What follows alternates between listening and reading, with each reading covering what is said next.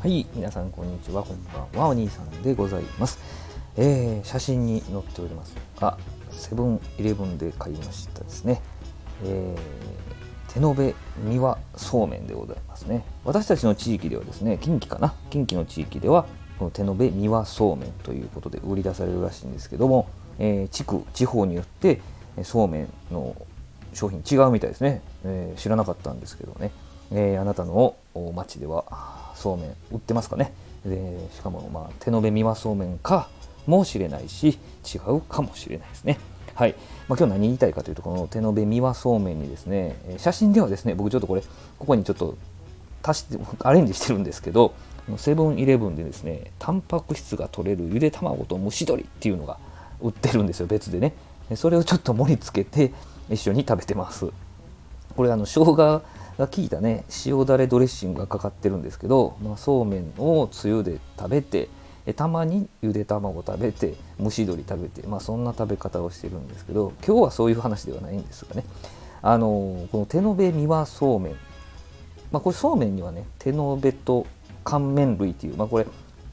人の手で作ってる手延べ麺と機械で作っている乾麺類っていう分類にあるんですけどもえ、冷麦もそうなんですね。えー、でそうめんと冷麦ってそもそもどういう違いがあるのということなんですけれども、えー、JAS って分かりますね？JAS ですよ。JAS の規格ではですね1.3ミリ未満1本ねがの麺がそうめんなんだそうです。で1.3ミリ以上1.7ミリ未満が冷麦なんだそうです。太さの違いですね。でねただ徳島県の手延べそうめんで半田そうめんってあるんですよ。手延べそうめんでね。これはですね1.7ミリ近くある太さなんですよ。でもそうめんと呼んでると。で何かなということ手延べ麺人の手で作るこの手延べ麺であればですね、まあ、人の手でやるから多少の誤差 OK なんだそうです。なのでこの解釈でいくと半田そうめんはどちらの名前で読んでもいい。ということですね。そうめんでも冷麦でもね。という結論になるわけなんでございます。はい。まあ、ちなみにですね、まあ、ちょっと太い分なのか甘みとうまみは冷麦の方が多少強いということなんだそうです。